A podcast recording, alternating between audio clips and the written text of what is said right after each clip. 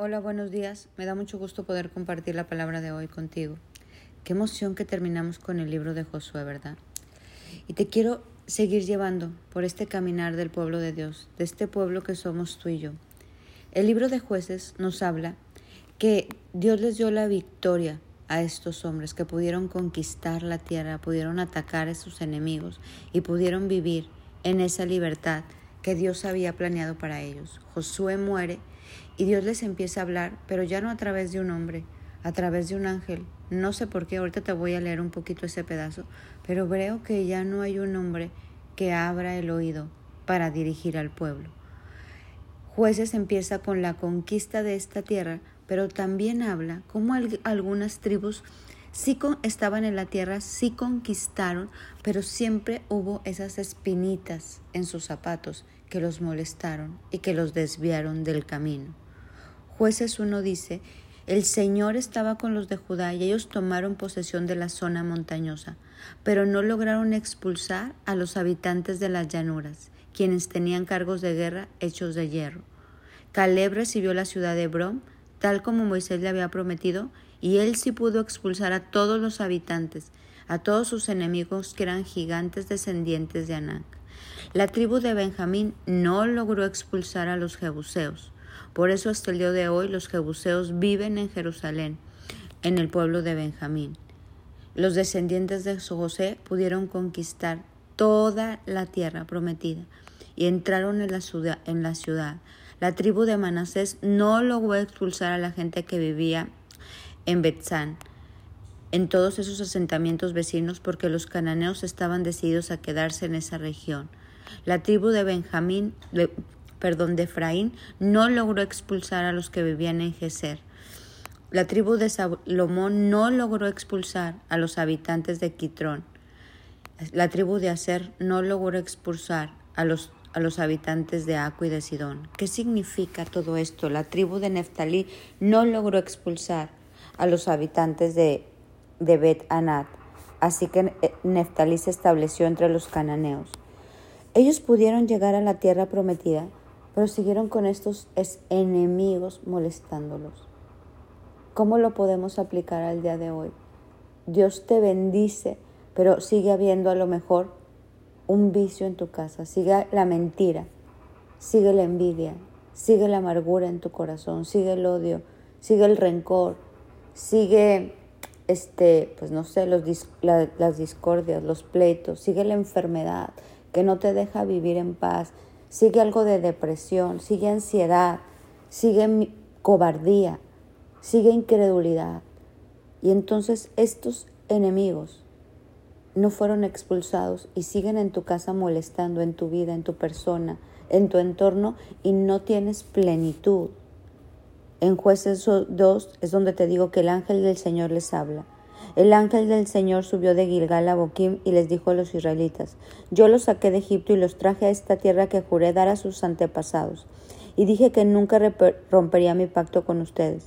Pero ustedes no debían hacer ningún pacto con los habitantes de esta tierra, sino destruir sus altares. Pero desobedecieron mi pacto. ¿Por qué lo hicieron? Ahora declaro que ya no expulsaré a los pueblos que viven en la tierra entre ustedes. Ellos les serán espinas clavadas en el costado, y sus dioses serán una tentación constante para ustedes. Cuando el ángel del Señor terminó de hablar, los israelitas, el pueblo lloró a gritos. Por eso llamaron al lugar Boquim, que significa llanto. O sea, estos hombres llegan, pero vuelven a hacer lo malo, vuelven a alejarse de Dios. ¿Y qué pasa? Esta espinita, como dice, ellos se les serán espinas clavadas en el costado. Hoy quiero invitarte a pensar cuáles son esas espinitas clavadas en el costado.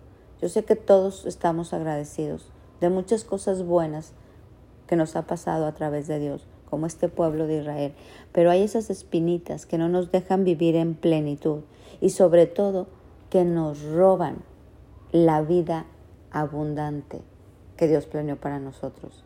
Y como te mencionaba hace un ratito, ¿cuáles son esas espinitas en tu vida que dices, esto no lo he podido conquistar? No he podido conquistar hablar con la verdad. No he podido conquistar el miedo. No he podido conquistar mm, el enojo. no he podido conquistar mi relación con Cristo. Puede ser. ¿Qué es eso? ¿Cuál es tu espinita? Porque Dios quiere liberarte de eso. Dios quiere bendecirte, Dios quiere darte vida y vida abundante, plenitud. Jueces 2 sigue, los israelitas sirvieron al Señor todo el tiempo que vivió Josué y los líderes que lo sobrevivieron, aquellos que habían visto todas las grandes cosas que el Señor había hecho. Después murió esa generación y creció otra que no conocía al Señor, ni recordaba las cosas poderosas que él había hecho. Y los israelitas volvieron a hacer lo malo, abandonaron al Señor, siguieron y rindieron culto a otros dioses, los dioses de sus pueblos vecinos. Cada vez que los israelitas salían a la batalla, el Señor peleaba contra ellos e hizo que los israelitas fueran derrotados tal como les había advertido en el pasado. Israel no hizo caso a los jueces, sino que se prostituyó rindiendo culto a otros dioses. Se apartaron del camino. Cada vez que el Señor levantaba un juez sobre Israel, Él estaba con ese juez y rescataba al pueblo de sus enemigos. Pues el Señor tenía compasión de su pueblo, que estaba sobrecargado de opresión y sufrimiento. Pero al morir el juez, la gente no solo volvía a sus prácticas corruptas, sino que se comportaba peor que sus antepasados. Seguían a otros dioses, les rendían culto y los servían. Además se negaban a abandonar sus prácticas que Dios detestaba. Entonces Dios siempre puso libertadores, si te fijas, Moisés, Josué, Caleb, advertencias como señales de alerta. Y mientras esos jueces estaban ahí como insistí y insistí, ellos como que paraban. Pero luego volvían atrás y entonces vivían con estas espinitas en sus costados molestándoles la vida. Dios no tiene esa vida para ti. Dios tiene una vida plena para ti. Yo te quiero invitar esta mañana a seguir conquistando esta vida plena, a seguir creciendo en tu carácter espiritual, a seguir avanzando en tu relación con Dios, a seguir creciendo hasta que lleguemos a la estatura del varón perfecto y poder conquistar todas las áreas de nuestra vida en esta tierra de los vivientes. Que no haya esos jebuseos, eteos, fereceos que te roban plenitud, que te roban la paz que sobrepasa todo entendimiento, que te roban el plan de bendición que Dios ha planeado para ti, para tus hijos. No te conformes. No digas, bueno, pues ya estoy bien y esto, pues así voy a vivir con esto una vida. Al cabo que, pues así me tocó. No, no, no es cierto, eso no te tocó. Dios tiene cosas maravillosas para ti. Dios quiere expulsar a todos tus enemigos. No quiere que se quede ninguno, como la tribu de José, como Caleb. Que no seamos como la tribu de Benjamín, de Neftalí, como todas esas tribus que dijeron, bueno, pues esto va a vivir aquí toda una vida, voy a seguir con esta enfermedad una vida. Es que yo así soy, mentiroso de por vida. Es que yo así soy, necio de por vida, terco de por vida. Quitemos todo eso, porque a la hora de quitar esos enemigos va a haber plenitud de gozo, delicias a tu diestra para siempre, porque no dejamos nada que contaminara nuestra tierra, nuestra casa, nuestra vida, nuestro futuro. Esa levadura fue radicada para que no fermentara nada de masa. Hoy te invito a conquistar, sigue creciendo en el carácter espiritual, sigue aprendiendo, sigue formándote, sigue avanzando, porque con Dios siempre, siempre, siempre lo mejor está por venir. Mi nombre es Sofi Loreto y te deseo un bendecido día.